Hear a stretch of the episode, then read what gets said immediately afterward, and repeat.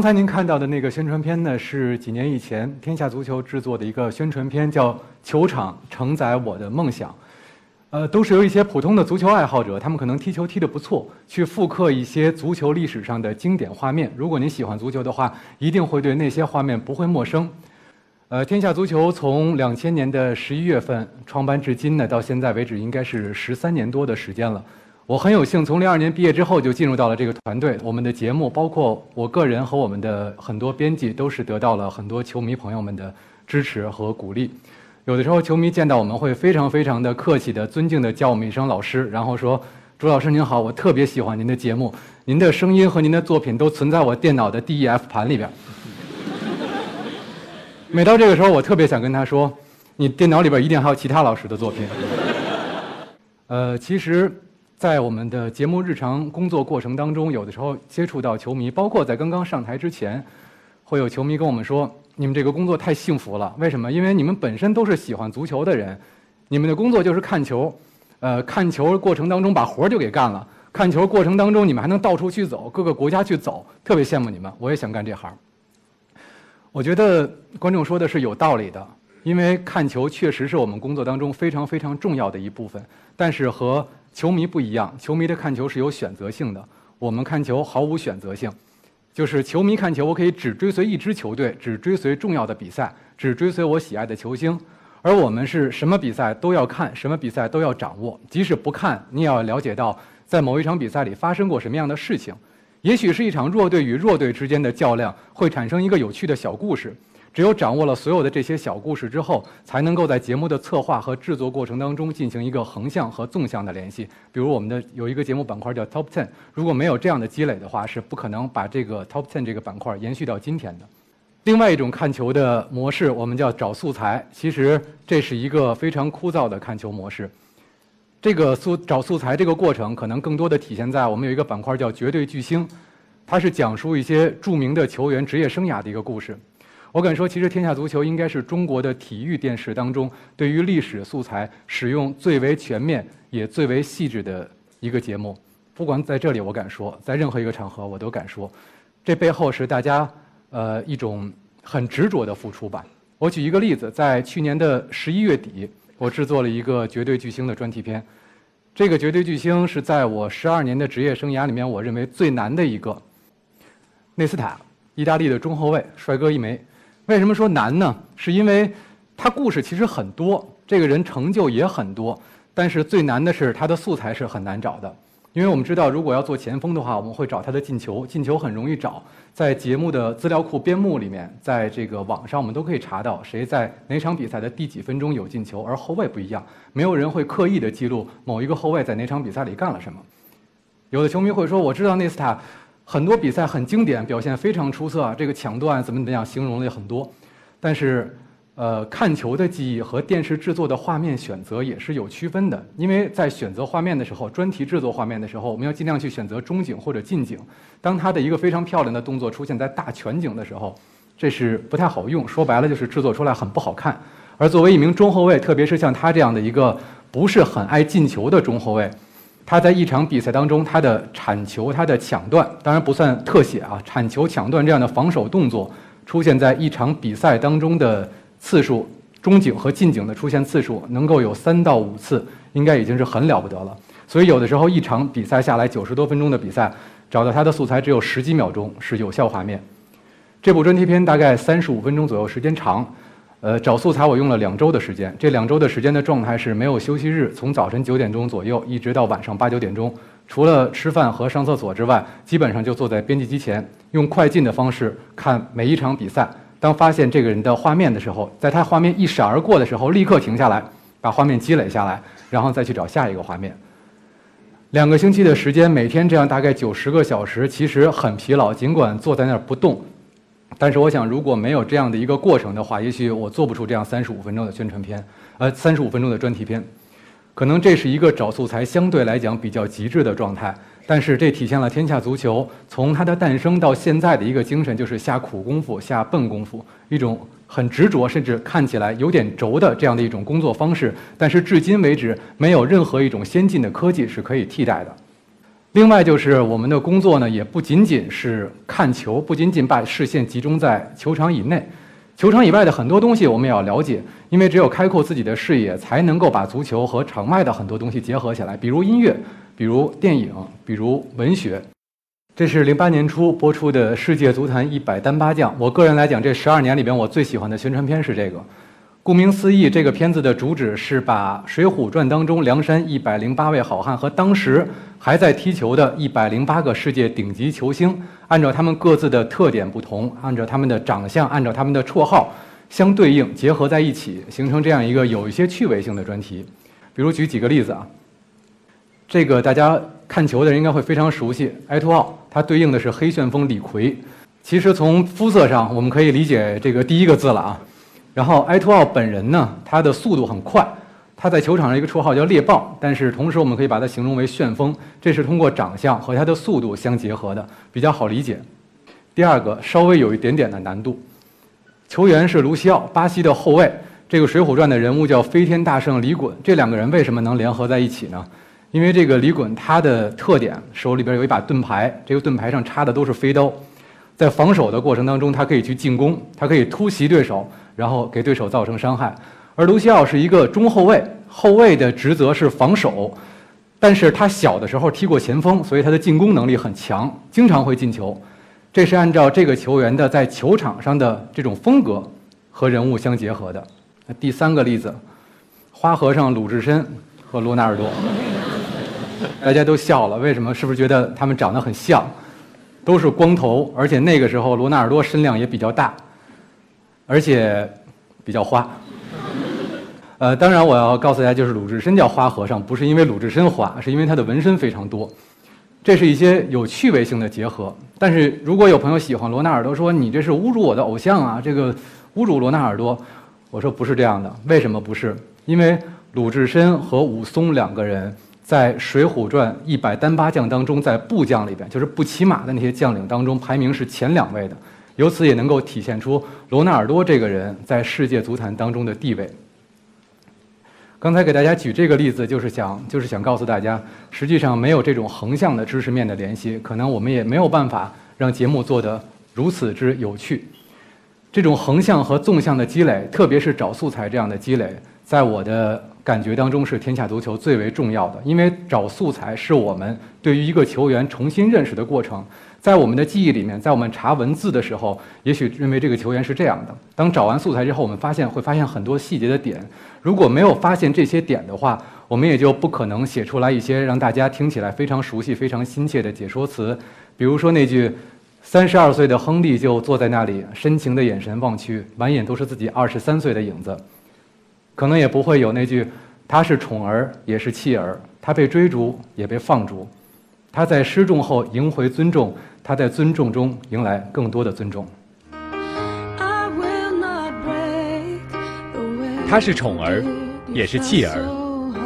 他被追逐，也被放逐。他在失重后赢回尊重，他在尊重中赢得更多的尊重。他在离开时已经没有离开。他叫大卫·贝克汉姆，一个总是牵动世界的人。在这一刻。他是一个动人的球员。天下足球特别节目《背影》华彩版，全新解读一个你所熟知的大卫·贝克汉姆。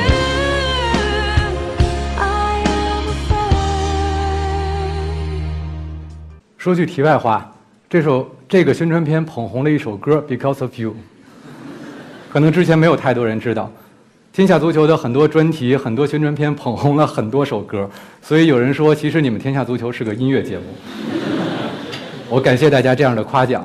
听到刚才那个宣传片的解说词的时候，也许有喜欢小贝的球迷会觉得心灵上又受到了触动了，因为经常会有球迷跟我们说：“你们的编辑太有才了，你们的编辑太会煽情了。”听到这样的赞扬的时候，对于前半句，我们往往会非常客气地说：“您过奖了。”然后心里非常高兴地接受了。但是对于后半句呢，我们在制作专题的时候，甚至是刻意的回避这种矫情的神情。但为什么会有人很多人说，那我看到你们的这样的专题，看到球星的专题，我还是会觉得热泪盈眶，甚至我就会看着看着哭出来。为什么？是因为我觉得我们所表达的是一种真实的情感。因为在制作节目当中的每一个人都是一个足球爱好者，我们也是看着足球长大的。当短短的几十分钟看到这个年轻的球员，在岁月的冲刷之后，变成了一个即将退役的老将的时候，可能你回头去再看一看自己的看球生涯，你会发现那些快乐的日子，那些简单享受足球的日子，那些有很多激情的日子也过去了，你不得不面对现实的生活。于是，我们自己的经历和这些屏幕当中的球星的经历，就在这样的一个时间契合点上联系在了一起，会达到一种共鸣。有了这样的共鸣，我觉得不需要太多华丽的词藻，有的时候甚至不用说话，只要画面和音乐就足以让大家热泪盈眶。现在的传播方式非常的多，大家了解足球信息可以通过网页，可以通过微博，可以通过微信。但是有人会说，那是不是电视就已经过时了？像《天下足球》这样的节目会不会已经过时了？因为我们进球在网上都可以看到，但是我觉得不会，因为即便现在进入了微时代，连电影都是微的，但是在多年之后，我们回忆曾经的经典的时候，我们不会记得某一个微电影在网上有几万甚至十几万的点击率，我们依然会记得《美丽人生》是一部很经典的电影，我们依然会记得《辛德勒的名单》是一部很经典的电影。所以，我认为只有那些经过沉淀、经过沉淀、经过下苦功夫、经过细心雕琢的东西，它才能够经得起时间的考验，经得起时间的冲刷。而我们天下足球希望自己能够成为这样一个经得起时间考验的节目。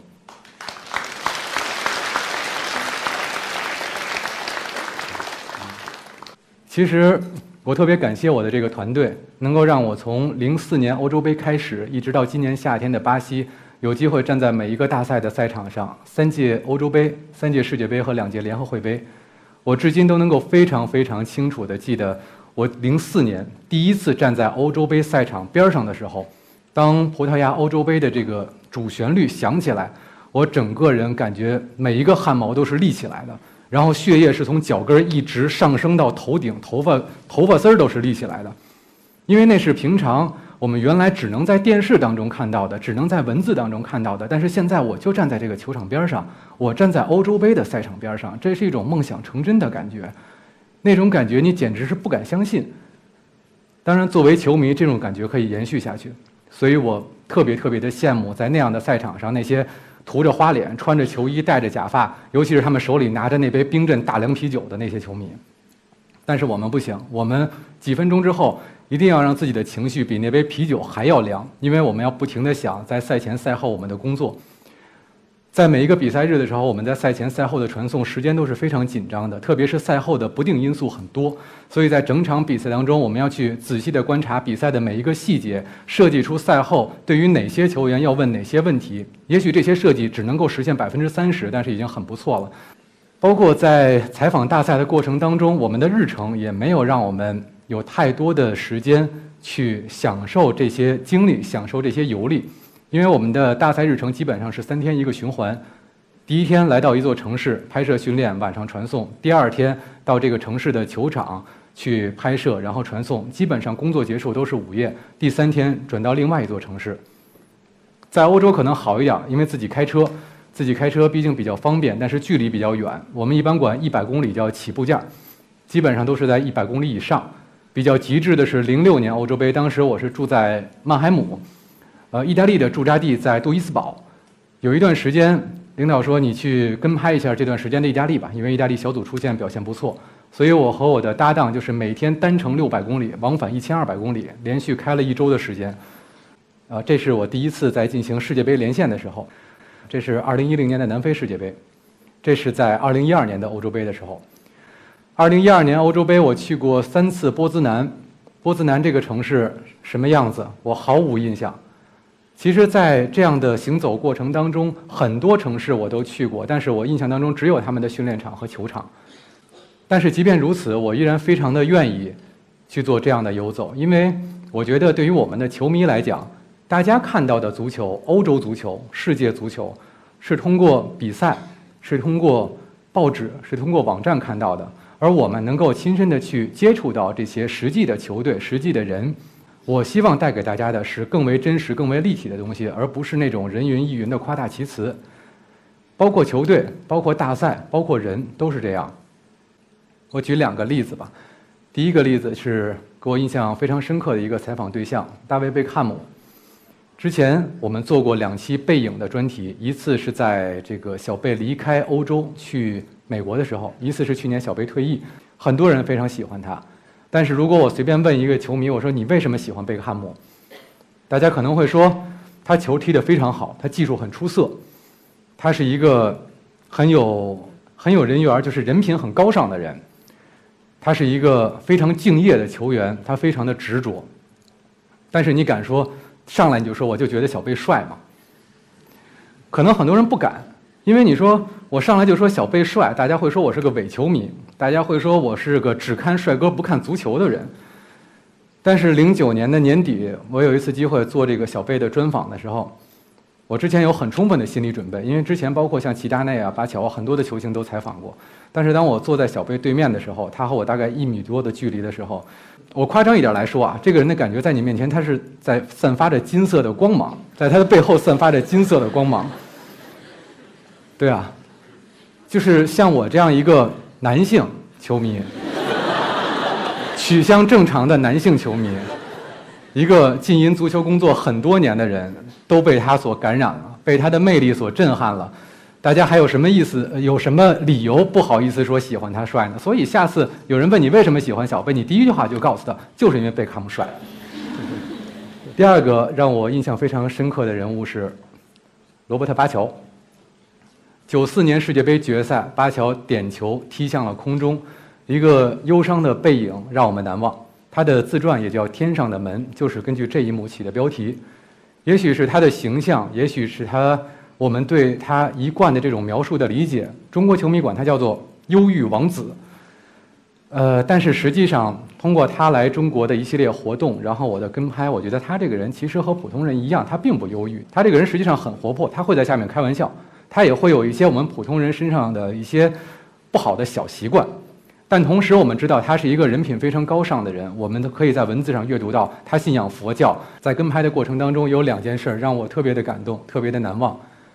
一次是在杭州的时候，晚上在巴乔下榻的酒店外，很多球迷就这样默默的在等候。他们没有喊，没有那种喧哗，用蜡烛在地下摆出了十，这是巴乔的号码。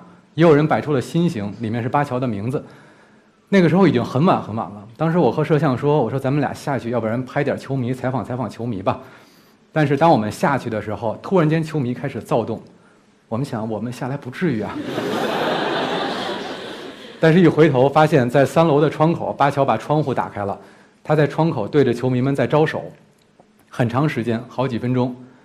这个时候，我理解他的想法，就是因为这么晚了，这么多的球迷在等。他不可能下去，因为主办方也不可能允许他下去，所以他只有用这样的方式能够安慰那些在下面等待的球迷。即便他不出来，这些球迷不会有什么怨言，但是他一定要用自己的方式让这些球迷不能在这里白白的等待。当时那一幕，很多球迷在当场就哭了。但是实际上还有另外一个更让人感动的事情，这是在广告棚里面拍摄的时候，当时他是代言一个商品。在这种绿屏抠像的情况下做各种球技的表演，呃，其中有一个动作是倒钩的脚步特写，这就需要一个人躺在地上，这个表演者躺在地上，把腿一直这样抬着，工作人员把球扔过来之后，他做一个倒钩的动作，这个算完成。当然，可能不可能是一条完成啊，需要拍很多遍。但之前需要布景，需要布置这个灯光等等的很多的措施，但是你不可能让巴乔这么大牌儿坐在这个躺在地下一直躺着，任你去摆灯光吧。所以主办方就找到了一个年轻的小球员，跟巴乔身材差不多的一个小球员，让他躺在地上抬着腿，然后灯光师在调灯光，然后再做布景等等，然后我们其他人都在等着，等着巴乔开随时开始。那这个时候没有人喊，巴乔自己突然走上去了，我们谁也不知道他是为什么。他走到那个小孩的身边，站在那个小孩的旁边，把那个小孩的腿靠在了自己的胯部上。啊，那一瞬间我们都明白了，他是怕这个孩子太累了。让这个小孩放松一下。那个时候，你会真真实的感受到为什么很多人说他具有一个伟大的情操。这就是在我们的采访过程当中碰到的很多真实的事情。我们也希望把这些真实的事情通过我们的镜头展现给大家。因为如果我们不去接触，我们不去拍摄，可能大家也不会看到巴乔有这样的行为，也不会看到梅西在他还没有成名的时候来中国的时候，会在机场的休息室里面狼吞虎咽一个快餐店里买来的很便宜的三明治，而且不吃里边的菜。以后我们可能再也看不到这样的梅西了，因为他现在四个金球奖的天皇巨星，走到哪儿不可能再吃这样的东西。但是在那个时间，我们看到了，我们通过镜头展现给了大家。对于我们来讲，这是一种成就感；对于球迷来讲，也让他们对于欧洲足球、对于这些球星距离更加的近，认识也更加的真切。其实，我觉得对于我们中国的欧洲球迷来讲，真的还是挺难的。为什么呢？因为我们喜欢这些球星，但我们确实见不到他。呃，同时为了看球，我们的球迷需要黑白颠倒。可能在座的有一些球迷会每个周末都会熬夜看自己球队的比赛，也许第二天你还要上班。当欧洲杯、世界杯这样比赛集中轰炸到来的时候，那更是大家的苦中作乐的日子。也许这一届世界杯下来看球的比踢球的还累，不知道因为迟到被老板扣了多少工资。其实这样的现象也说明了另外一个情况，就是我们很多的中国球迷会选择一支国外的球队，会选择一支国外的俱乐部或者是国家队作为自己的主队。呃，这是一种非常普遍的现象，对于国际足球的爱好者非常普遍的现象。我理解，可能是因为我们自己的足球水平确实有限，所以大家会。把自己对于足球场上这种高水平赛事当中追逐荣誉的梦想，去嫁接到另外一支球队上。但翻回头来，如果我们扪心自问的去想一想，真正触发我们最初喜欢足球的这份感觉的到底是什么？我想不一定是国外的某一支球队或者某一个球星。我想也许是我们身边的一些小伙伴，他们爱踢球，于是我们从小就踢了。也许是我们的父辈。我的父亲或者是我的爷爷，他爱看球，我从小就跟着看了。也许是某一年我们的家乡球队踢得还不错，于是我就开始追逐这支球队，开始喜欢足球。其实我个人就是这样，因为我在很小的时候，可能还上小学的时候，也许那会儿还不是特别爱看的时候，就会在胡同里边和其他孩子们一块踢。那个时候没有好的球场，就在。像这个讲台一样宽的胡同里边踢，那个时候没有很好的球鞋，穿着塑料底的懒汉鞋也可以踢。但那个时候我很厉害，会做撞墙式二过一。什么撞墙式二过一？就把球踢到墙上，然后自己往前跑，等球弹回来之后拿着球继续进攻。现在反而不会了。另外就是我们在成长的过程当中，可能视野逐渐开阔了，我们想去球场看球了。你走进的第一个球场一定是你自己家乡的球场。比如我吧，我是一个北京人，可能从北京国安在先农坛，在工体去丰体，又回到工体，我一直在追随这几个球场，我一个也都没有落下过，全部都去看。所以我觉得，其实说来说去，我们讲了这么多与足球有关的东西，真正我们内心打动我们内心的，就是让你能够喜极而泣，或者说能让你愤怒的骂娘的，还是自己的家乡球队，甚至是自己的国家队。可能有一些球迷知道我是意大利球迷。意大利球迷拿到世界杯的时候，我虽然很兴奋，但是我没有那种感触。但是另外的两件事儿让我非常非常的受打动，甚至是那种情绪已经没有办法控制住了。第一件事是两千零一年的十月七号，中国国家队击败阿曼，历史上第一次打进世界杯决赛圈。那天晚上我在大学的宿舍里边。比赛一结束之后，我很兴奋。当时我是学校广播站的副站长兼体育节目的播音员。比赛结束之后，我就飞奔冲到广播间，打开广播，向全校打水的、上课的、睡觉的球迷们播放了一条消息，配上了很激昂的音乐。那个时候，我觉得很自豪，这是一件多么大的事情啊！中国足球打进世界杯了。后来我一想，不定有多少人在背后骂我呢。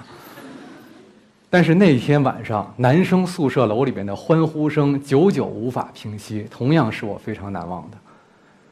第二件事情就是2009年的时候，北京国安主场最后一轮拿到联赛冠军。因为作为从94到95年就开始看甲 A 联赛的这个自己家乡队的球队拿到冠军之后，我在工体当最后这个歌声响起的时候，当时我确实哭了，因为那是一种。不好形容，真的不好形容。就是怎么说呢？就是你你你特别特别喜欢一个女神，但是你觉得你自己是个屌丝，你不可能追上这个女神。但这个女神有一天突然走到你面前，向你表白了，那种情绪吧，高兴，但高兴之后做什么，哎呀，不知道，只能只能在看台上像个傻子一样的哭。其实我觉得这可能是我们还没有习惯胜利的一种表现。如果您看过2013年这个亚冠联赛的决赛，可能会记得当时恒大的队长郑智在高举奖杯的时候，并没有像欧冠的那些冠军队的队长们一下哗的把奖杯举起来，而是非常轻羞涩的，慢慢的把奖杯举了起来。在举的过程当中，甚至还看了一眼旁边比他腕儿更大的教练里皮。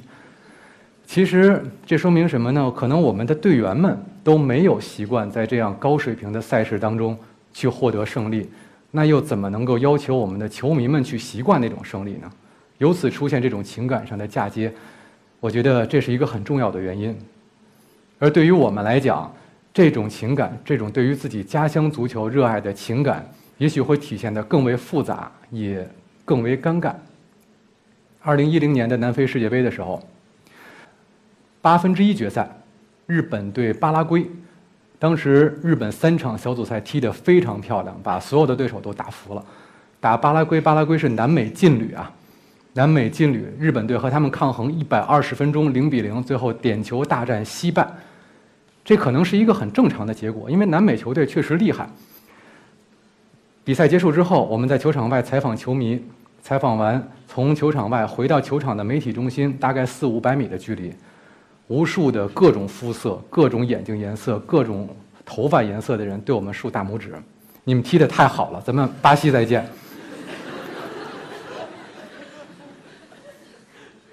你知道当时那种感觉啊，跟女神没有关系了。经常在欧洲杯和世界杯的赛场上，会有别的国家的记者问我们：欧洲杯，你们中国记者为什么要来？或者世界杯的时候，世界杯你们的球队不在这里，你们为什么要来？当然，可能在前几年，大家这个状况体现的比较明显。每到这个时候，我们确实，我们只能说，我们中国的球迷人数非常的多，我们非常喜爱球迷。但是如果有一天我们的球队能够每届世界杯都在，哪怕只是小组赛就打道回府了，我们就不用再找这样的借口了。我们就可以理直气壮地说，我们就是来拍摄自己的国家队，顺便拍一拍你们。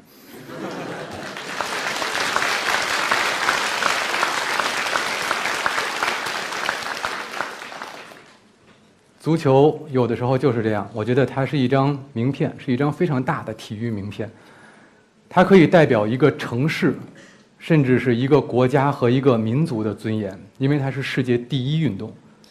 对于这种说法，可能有人会不认同，但仁者见仁，智者见智。我只要举两个例子，告诉大家为什么我认为足球是世界第一运动。